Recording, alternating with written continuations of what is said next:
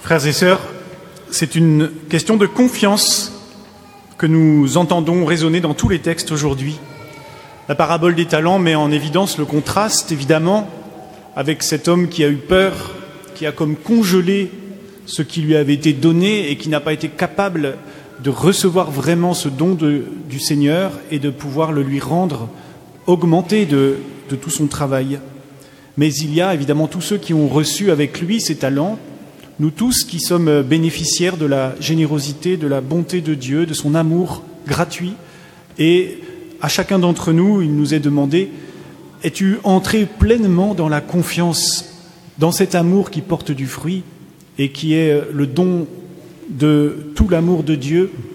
et de tout ce pourquoi je suis appelé à vivre et à aimer? Alors, euh, on a un beau portrait de confiance dans la première lecture, le portrait de la femme parfaite du livre des Proverbes. On nous dit même que son mari peut lui faire confiance, on en est très heureux pour lui, et on a le portrait de son activité. Cette femme qui ne cesse de s'activer et qui, créative, produit tant de choses qui font le bonheur de sa maison et le bonheur de ses servantes et le bonheur de toute sa ville et le bonheur même de ceux qui la voient à l'œuvre, tellement ce qu'elle fait est simple, très beau à voir et qui fait du bien autour d'elle. Elle a su recevoir en confiance tous ses dons, mais elle les a mis en œuvre et à sa manière, elle nous montre que la confiance n'est jamais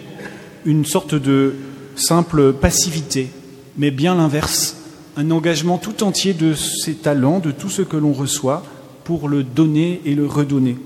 On voit d'ailleurs qu'elle travaille, mais on voit que son travail est fait pour le partage. Elle s'occupe des pauvres, elle va chercher loin ce qui fera du bien à ses proches. Et donc, la vérité de cette femme, c'est qu'elle baigne dans la confiance et qu'elle l'a fait grandir autour d'elle et que le bien véritable qu'elle a reçu, le bien véritable qu'elle est elle-même pour son mari et sa maison, c'est le bien véritable qui se répand autour d'elle et qui se diffuse.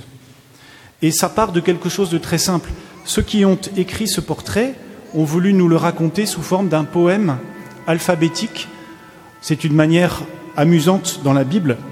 de dire que chaque verset commence par une des 22 lettres de l'alphabet hébreu, comme pour se souvenir qu'avec seulement 22 petites lettres, il est possible de dire l'infini de la bonté de Dieu et du mystère de Dieu. Avec 22 petites lettres, on peut dire toutes les paroles du monde, décrire l'univers tout entier, faire parler la pensée humaine et s'ouvrir au mystère de Dieu. Avec ces 22 petits signes, les sages d'Israël étaient conscients que dans une simple vie humaine, dans le portrait de cette femme, dans sa maison, dans le quotidien qui est le sien, il y a la révélation d'une profusion, d'une abondance, d'une vie d'un amour qui se répand. Cette leçon des sages d'Israël, c'est de dire que nous sommes tous, selon nos capacités, avec nos limites, avec le fait que nous sommes, comme nous sommes, destinataires d'un appel de Dieu. Avec ce que nous sommes, nous pouvons faire l'infini pour les autres. Nous pouvons dire l'amour que nous avons reçu de Dieu à tous ceux qui nous entourent, servir par nos travaux, servir par nos paroles, tous nos actes, nos pensées, le bien que Dieu veut pour nous et pour les autres, en mettant notre cœur en route, en le laissant s'éveiller à la bonté qui toujours se donne à nous, mais qui demande une réponse. Et la confiance, elle est là, dans l'accueil de cette bonté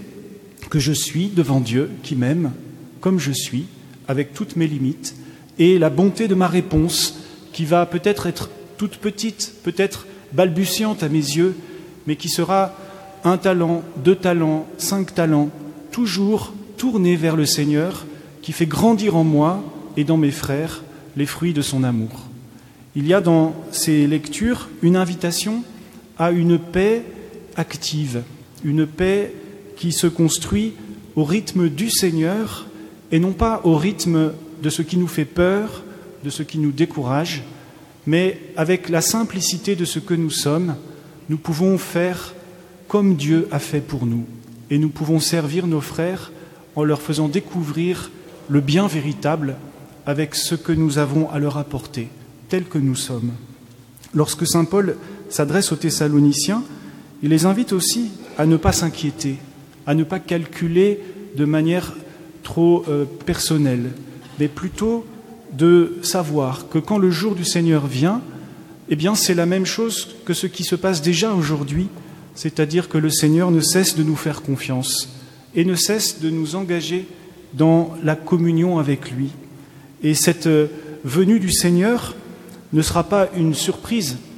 mais la lumière qu'il nous donne déjà, nous qui sommes fils de la lumière, fait de nous des êtres capables de toujours être plus vigilants, plus sobres, plus tournés vers leurs frères, plus capables de dire aux hommes que Dieu les aime et les sauve,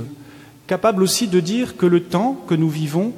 n'est pas seulement un temps d'inquiétude où nous subirions les événements en nous imaginant le pire,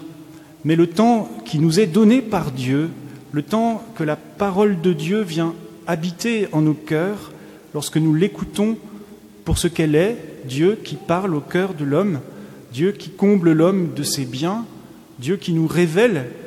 au-delà de nos limites et parfois de nos découragements, combien nous sommes précieux à ses yeux, euh, nous sommes capables alors de vivre chaque jour dans le temps qui vient de Dieu, où nous n'avons rien d'autre à craindre que l'amour qu'il a pour nous, qui va venir et qui vient sans cesse. Alors que nous approchons la fin de l'année liturgique, évidemment, la liturgie nous conduit à contempler ce mystère du temps que Dieu nous donne. Nous avons parcouru un long chemin de dimanche en dimanche. Nous avons laissé l'évangile de Saint Matthieu nourrir notre foi, notre espérance, notre charité. Et à mesure que l'année avance, nous voyons combien le temps où nous sommes est un temps de paix, la paix véritable, non pas la paix apparente, mais la paix profonde dans laquelle se trouve celui qui répond à l'amour de Dieu, qui travaille pour le bien du royaume et qui laisse venir en lui les fruits des talents que le Seigneur lui a confiés. Ce n'est pas seulement nous, ce n'est pas seulement le Seigneur, c'est nous avec le Seigneur, c'est nous dans ce temps présent qu'il nous donne. Alors, avec nos 22 petites lettres de notre vie, avec ce temps limité que nous avons, avec parfois aussi le poids de ce que nous avons apporté comme souffrance ou comme épreuve, eh bien, nous sommes sous ce regard du Seigneur maître des temps et de l'histoire, celui qui ne cesse de nous parler en Jésus. Et si nous manquons parfois de confiance, tournons-nous vers lui. C'est lui qui raconte cette parabole, non pas pour nous effrayer, mais justement pour nous entraîner avec lui dans le mystère de l'amour qui se donne jusqu'au bout. Et lorsque nous célébrons l'Eucharistie aujourd'hui, c'est Jésus qui vient et lui qui parle à chacun d'entre nous pour nous redire combien le Père nous aime, combien il nous donne tout en Jésus qui vient nous parler, nous relever de toute épreuve, de tout mal, nous conduire à travers sa croix, sa passion, jusque dans la lumière de la résurrection, et que nous puissions en vivre et en témoigner tous les jours de notre vie. Alors accueillons le Seigneur Jésus, accueillons-le qui se donne à nous Accueillons le don qu'il est pour nous et le don que nous sommes, nous aussi, chacun de nous, pour nos frères, et que dans l'Eucharistie, nous laissions Dieu combler nos cœurs et celui de nos frères par son amour tout-puissant. Amén.